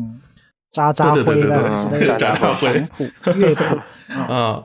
那黄锦树呢？他所批判的这种失语的南方，他其实他会比这个现象会更更深刻一些。他就是说，在整个中国现代文学当中啊，他的这种书写、地景的再现和包括语言的使用，它还是以很北方为主导的。因为在北方的这个历史过程当中啊，他们的语言和生活的经历可更加口语化，而且会更加跟现实贴近一些。但是呢，对于南方的这个写作者来说，包括像这个马来西亚，他们他们在学习这个 Mandarin 或者是中文的这个过程当中啊，它其实类似于在学习外语一样，因此他们会很技术化、很语法化的对这个东西来进行使用，所以就没有像北方的作家那种写的那么呃让你读起来啊那么亲切呀，那么自然。那反倒呢，他就是说这是一种后设语言的一种呃书写方式，是，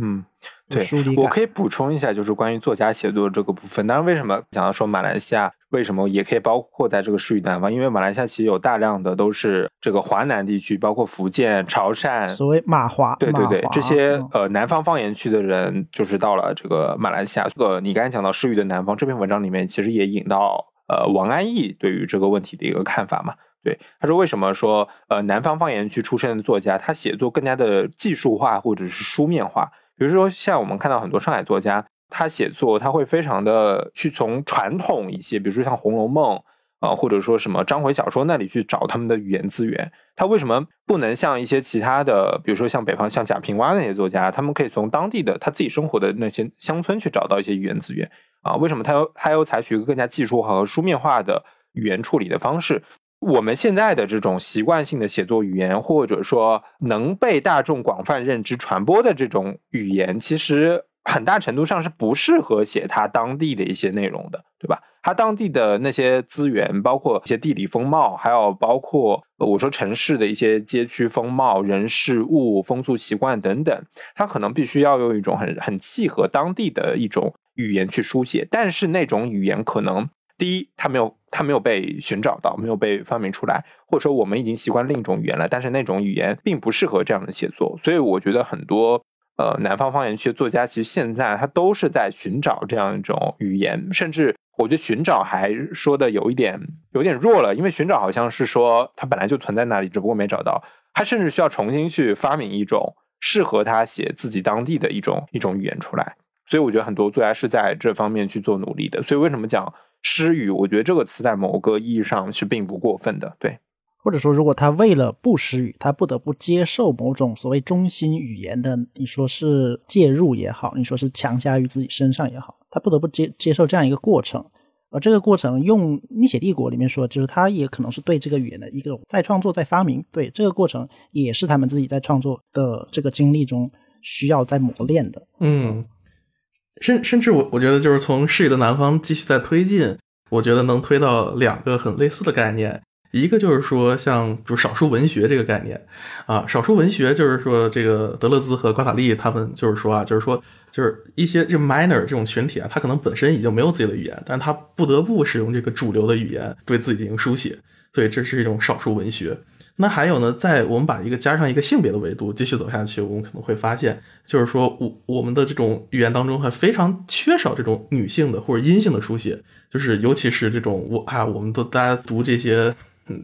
呃那些中国现代文学啊，乡土文学，乡土文学，我们就 非常的讨厌，就是他们对于女性的描写压根儿就是非常男性中心的啊，非常客体化的，我读的都特别难受。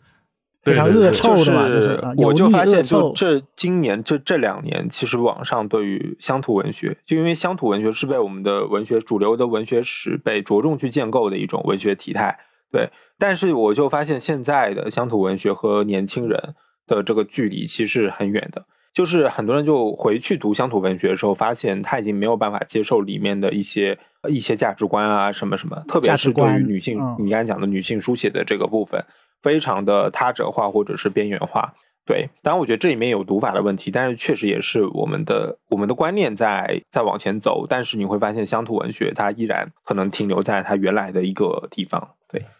我自己所遇到的一个状况是啥呢？我自己现在在读，就是在中国文学当中啊，就是我很难找见一些就是书写城市，就是很都市性，跟我经验很类似的这种书写。就是说，我们能够找到的，除了三十年代新感觉派以外，之后就太少了啊。当然呢，可能这个呃，郭郭敬明算，但是他是属于这个呃，从从这个小镇到城市的这么一个视角嘛。但是就是说，一种很纯粹的这种都市的这个书写，在我们这个呃当代文学当中，呃特别少见。那因此呢，就是我才能够在比如说香港啊、香港文学的台湾文学当中，呃，找到一种很都市性的东西。就比如说大家去看杨杨德昌的这个电影，他基本上拍的都是台北嘛，啊，所以这种这种都市的这种感性，它跟我们从小生是比较接近的。那另外呢，还有一个前段时间我非常喜欢的一个文本是野思的。叫后殖民食物与爱情，在这个里面呢，它呃发生的场景都是都市，就是除了香港这个都市以外，它分别有温哥华、有东京、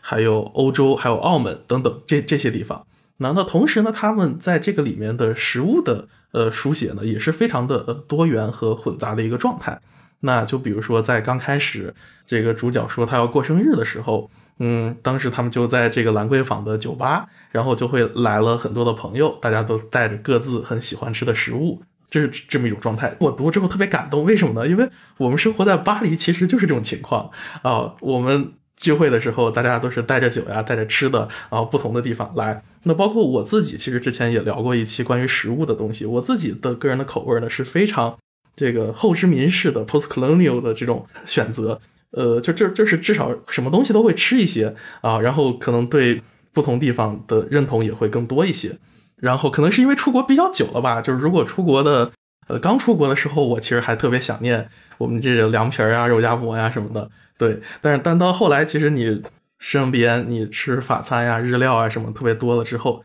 你你自己也愿意去做一些这些食物嘛，所以就会在这种后呃后殖民食物与爱情当中的这种这这个描写当中，会找到一些很很有意思的点。而且包括这本书其实也算是一个学院小说，因为有一个主角他是在这个香港的那个大学里面的文化研究系来当老师。那这本书呢，除了它的名字叫做《后殖民食物与爱情》以外，它实际上呢谈论的主要还是有关后殖民身份认同的一个问题。这本书最开始其实是一篇短篇小说，是野斯发表的一篇，也就是最后成集这个《后殖民与爱情》的第一篇。后来呢，他应该是把这个东西都续写了出来，从而让这个变得比较完整。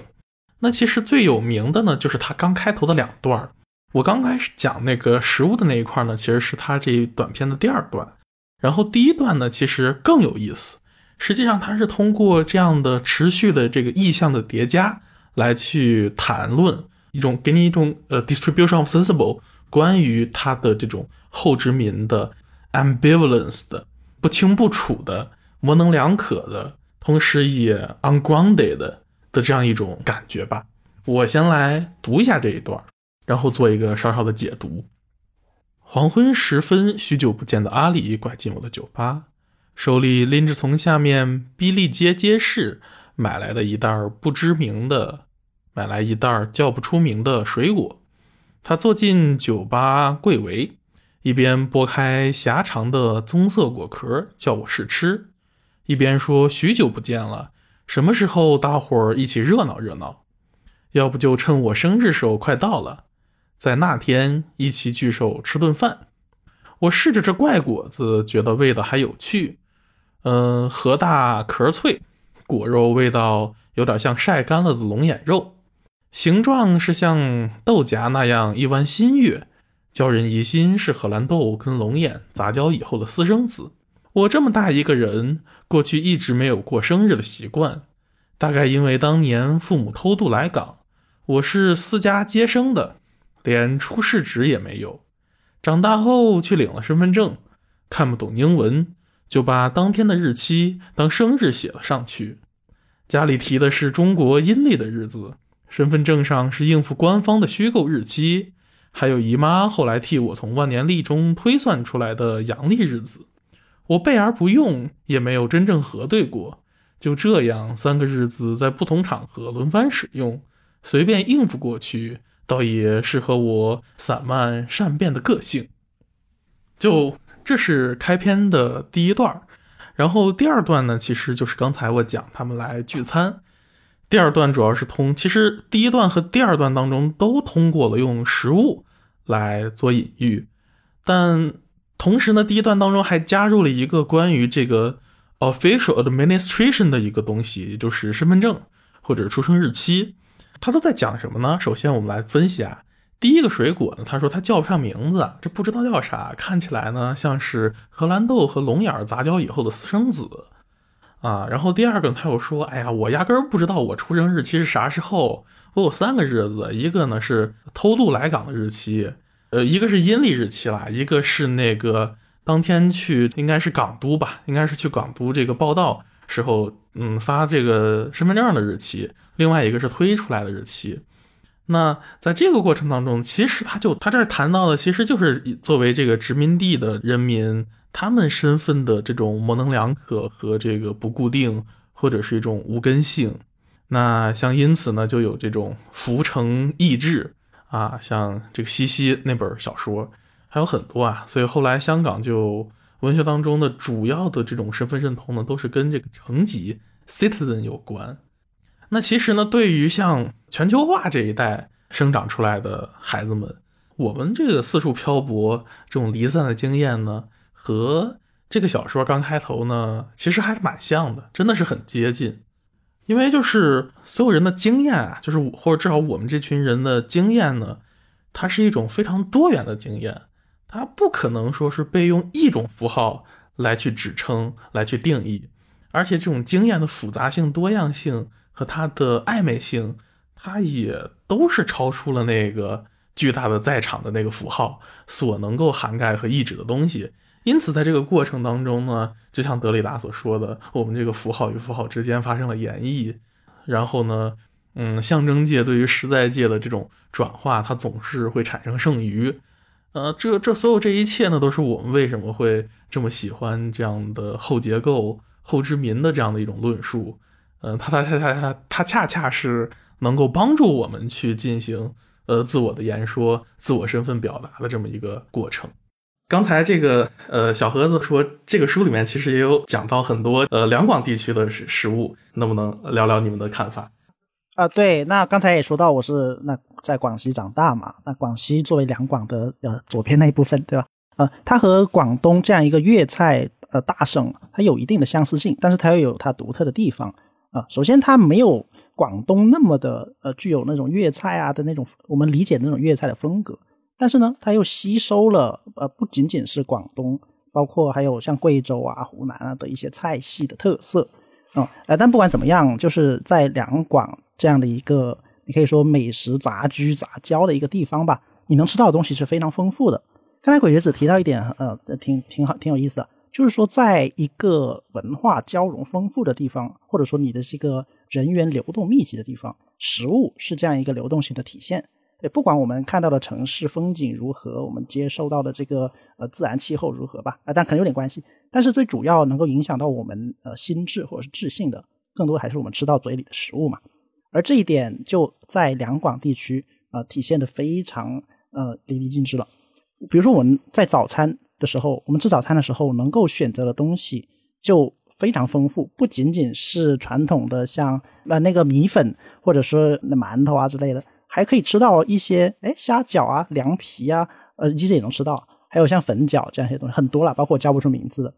那这个过程呢，如果你只是吃，你不做任何反思的话啊，你会觉得有很多的选择。但是如果你会对，如果你去对这个食物背后啊，它是从这样一个文化过来的去做想象的时候，哎，你会发现能在这样的地方吃到这么多丰富的食物，本身就是一件很能够让你与世界接触，对，让你思考这种食物来源、思考流动性的这样一个场域了。刚才那个小盒子是回应了食物的混杂性的这个部分啊，那我讲一下关于这个都市和文学的这个关系啊。其实这个也是我自己的研究研究领域的范范畴之内啊。其实我一直在想这个问题，而且我也觉得鬼觉子他的察觉是很敏锐的，就是说呃，我们的都市文学其实是非常非常的欠缺的啊。那其实我们从文学史上看来来去去能数出来的就是那样那些，对吧？觉得这里面我分析下来，我说两个层面的原因。第一个，我们从文学史上看，其实我们的都市文学写作在很长一段时间内，它是有个巨大的断裂的啊。那个断裂就是有一个空白期在那里。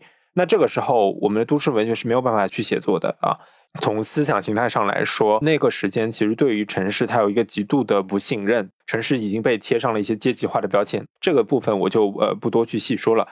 刚才也说到，为什么说似乎在港台地区这样的一个都市文学写作更加的繁荣？其实恰恰是当时在上海三四十年代做通俗文学写作的作家之后是去到了香港的，所以你能在香港的很多作家的成长背景当中看到有他在上海啊或者在内地的这个影子。所以说，他一部分的这个文学脉络是接续到那边去了。对。那还有呃，我说一下这个是呃文学史上的一个脉络一个原因。还有第二点的话，我觉得是呃，我们就算当下有一些城市文学和都市文学的作品生产出来，但是你会发现，我们还是在从历史上去找一些故事的资源。比如说一写到上海，好像就要写三十年代。比如说最近开的那个最近那个电影嘛，就是兰心大大戏院。他的一个小说原文是红影的一部小说，他就是写上海三十年代的那个故事，对吧？那其实红影的写作，我们又可以回溯到，比如说九十年代以来，上海兴起了一批上海文学。那我们如果把它归结作呃叫做怀旧书写的话，包括呃很有名的王安忆的《长恨歌》。包括他之后写的像呃像是天香啊啊像是考功记啊这些小说，你会发现他都是在历史当中去寻找那个脉络啊，寻找那个故事的资源。那这个时候可能就要去问了，那我们当下的城市到底在哪里呢？对不对？我会发现，就 是刚才鬼橘子说在郭敬明那里，这个是一个调侃的说法了。你会发现很多作家，像王毅，他也试图去写当下的，对吧？比如说他那个。他《长恨歌》是九十年代中期写作的，他他的时间脉络已经写到了，呃，已经写到了九九零年代了啊，八十年代、九十年代了，对吧？还有之后像金宇澄，他也尽量的在往两千年去写。但是你会发现，作家写到那的时候，他他基本上就已经，他比例就已经开始衰减了啊，他已经很难去捕捉当下的一些城市的故事和细节了。我觉得这个是很大的问题。其实这和我们对于城市的理解，还有城市本身的一个发展样貌，我觉得是有一个很大的关系的，对吧？但比如说我们说要要写当下的城市，那我最直觉的感受就是，那我们去写什么？去写什么东西呢？对吧？我们现在的城市到底有没有足够的特色和内容，去让我们去做这些文学的创作呢？我觉得现在当下一个城市很大的一个问题就是说。呃，你写任何一个地方的时候，你会发现没有什么东西可以写，因为同质化很严重。那任何一个，像任何一个街区，任何一个景观，它全部变成这种呃流量化、网红化以后，城市本本身的故事，它必须接驾到这个流量、流量或者说线上逻辑，它才能成立的时候，它本身的线下，嗯，不能用这个线下这个词太。太互联网了，就是它本身一个在地的在地性，或者说它在地的那个故事，它是很匮乏的，它中间是空的。你看它很热闹，但它其实中间是没没的。对它这个时候没有办法说创作出一些很很多的一些东西，包括你在看呃新天地填词坊也是的。其实当然很多作家是呃反对那个新天地的这个改造啊什么的。我觉得这个就是城市本身的一个问题。那城市本身的问题也会影响到说。我们如何去写城市的故事？如何去建构城市本身？对这个，我觉得是很大的一个影响。我我我提出一点自己的看法啊，就是说，好，就是尽管这个中国现在就是好像最近刚有一个数据啊，好像目前的城镇人口已经有九亿了，以前可能是六亿城里人、六亿农民，现在已经有九亿了，这是一个非常庞大的城市化过程。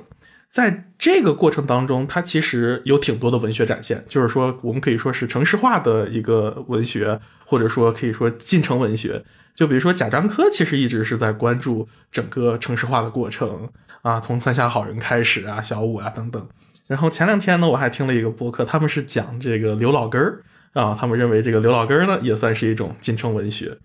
呃，但是，呃，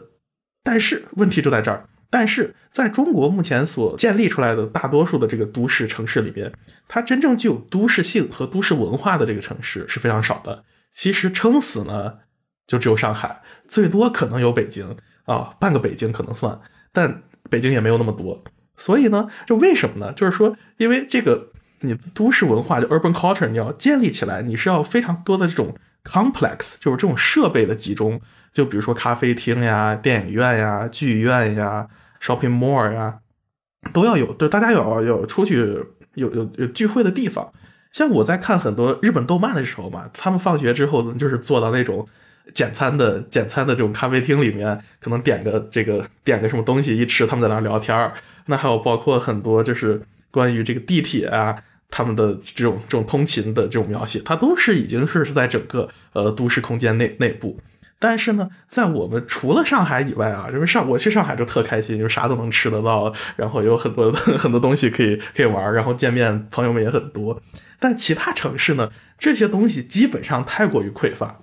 这一点呢，在反映到呃文学当中呢，其实就有一个很典型的例子，就比如说呃，之前我看了一本书，它里面专门讨论有一章讨论这个《杜拉拉升职记》。《杜拉拉升职记》呢，大家知道它有电视啊、电影，它其实它是一个文学改编。这个里面呢。它体现了一种新的主体，也就是说，在整个中国，它迈向全球化过程当中，它在这种呃跨国公司当中有一种新的职业女性的出现。但是它这个整个它的职场当中的描写是非常好的，但问题是这个作者就批判啊，就是说，虽然说尽管这个《杜拉拉升职记》它发生的地点城市是广州，但是你压根儿觉得它放在任何城市都可以，你没有看到任何广州性的东西在里面啊，这就是我们现在。呃，对，你说是就是城市发展过程当中，它它没有很多的 localness 这种本地性的东西在反映在文学上，就会出现这种状况。之前我们讲到附近的消失嘛，对在这个意义上，消失我们的都市生活就是以这个附近不断在消失的的一个过程。那我其实最后再回到语言的问题，就是说，呃其实如果说要表现这个城市，最简单的方法就是用这个城市的语言去书写。语言的问题影射到这个城市，觉得你没有这个当地的语言去写这个城市，那这个城市的这个特色也很难去把它呈现出来。对，哎，我再我再补充一点吧，应该是一个例子。刚才说到关于这个都市描写，不知道大家听过一个词叫做“三河大神”嗯没有？深圳三河嗯就是一二三的三，和平的和。对，它讲的就是深圳那个龙华区的那个那是人人力资源市场附近有群打工者嘛，他们呃就是在每天过着一种居无定所，然后日结薪资的这样一个生活。对于他们的描写，其实是渐渐的开始有一些呃形成趋势啊。之前那个日本 NHK 拍了一个纪录片，叫做《三河人才市场》，然后中国日结一千五百日元啊，他用日本人的理解，中国日结一千五百日元的年轻人们，对，就把镜头对准了这一群呃什么三 D 人群嘛，都没有学历、没有技术、没有资本的这样一群人群，而这样一些人，他们在互相你说抱团取暖，你说在文化生产的过程中，他们是有一些能够被我们所注意到的点的，尽管他们根据三 D 的原因，他们无法自己发声，那让我们可以把呃镜头或者说视角，然后移到他们身上，或者说呈现他们。当然，这个过程我们要警惕一种对吧中心主义的书写，但他们本身作为一个能够描述的对象，他们渐渐形成了一种属于他们独特的，你说语言也好，你说概念也好，比如说像我当时听到有个叫什么团饭。就是那个美团的团，然后买饭的饭，就是在网上向他人乞讨，然后类似于拼饭这样一个行为。还有对，还有类似一些俚语什么，都是在这样一个三合群体中形成的。呃我不知道这个未来会不会形成一个描述了。但是，身为这样一个城市中存在的群体，本身在中国现在一个城市化发展的过程中啊，是有很多值得我们描述、值得我们注意的一个角落吧，被我们发掘出来。而这个过程恰恰能够为我们诞生出很多新的词语、新的面貌，还有新的概念。我觉得这也是可以值得期待的。对，最后我想总结一下，就是我的落脚点想说，就是说我们如何就是走出这种纯洁性的迷思，然后形成一种新的这种混杂性的主体呢？就是说，呃，我是从这么几个角度来理解的。首先呢，就是可以举一个像港式茶餐厅或者港式奶茶的这种例子。就是说，在香港的这种茶餐厅当中呢，我们能够看到，它其实是一个非常混杂的一种饮食状态。就比如说，它既有这个菠萝包，有西多士，同时有干炒牛河，就是它它的这个边界就已经不重要了，重要的是你的人他的在地生活，我们究竟喜欢吃什么东西。那与此同时呢，像香港奶茶。港式奶茶呢，它有一个历史的发展啊，就是香港奶茶它其实是源自于这个英国的那种 afternoon tea 或者 high tea，就是那个下午茶。但是呢，由于就是英国人在当时在香港他是殖民者，然后呢，这个东西就卖的比较贵。当地的这个人呢，他其实也想喝，也想去 appropriation，就是去这个挪用他的这个文化。那但是呢，你太贵了，我不不买你的，我们就自己去整一点这种便宜的茶叶来搅和搅和，来生产出了一种这种新的茶叶。在这个过程当中，它其实也完成了一种对于呃殖民者的戏仿和和反叛。再之后呢，就是说，呃，如果我们否定掉这种本质主义的迷思之后，我们应该怎么去寻找自我的身份呢？其实我提倡是一种处于在根茎之间的一种身身份状态，是什么呢？就是 between roots and roots。就是在这个这个是很多呃离散研究和后殖民研究当中比较强调的，就是说我们其实没有根，但是呢，我们重点是说我们在我们的根和茎之间，我们自我的生成过程，就是还是一种 becoming 混杂创造再生。那最后，其实我们再回到之前有提到，就是说观察到很多现在中文播客的一个生态，大多数呢，它其实也不是大多数吧，至少有一部分，它其实是一种离散的声音。这种 diaspora，它的这个离散呢，它它一方面它确实是我们离开了故国，但另一方面呢，它其实也是一种在新的土地重新创造再生、生长出来的一种情况。所以也也会发现，就是我们有更多不一样的视角和理论和对世界的反思，来在这个话语场中来提出我们的看法。嗯，那那到这儿，我觉得其实我们今天已经聊得非常差不多了，非常感谢各位观众的收听。然后，如果你想继续追踪我们的这个节目，可以关注我们的微信公众号，搜索“表征与你像”，可以在里面进行打赏。同时呢，我们在这个公众号里面也发布了很多关于中国现当代文学有关的一些课程的提纲，呃，大家想去查看这个资料都可以。那也同时非常感谢各站停车的两位主播来跟我们一起合作做这期节目，我觉得是非常的成功和有意思的一期节目。嗯，好的，那最后呢，也是谢谢大家的收听啊，也欢迎大家关注我们的各站停车啊，带你们就是聊聊更多的关于呃人文的深度的话题吧。对，啊，那大家对就是文化杂糅啊，包括混合的饮食，包括背后的身份认同，如果有什么想法，也可以分享到评论区，我们一起讨论，一起呃嗯思维激荡。那今天就是到这里，那我们下次再见。拜拜。让我们后会有期，拜拜拜拜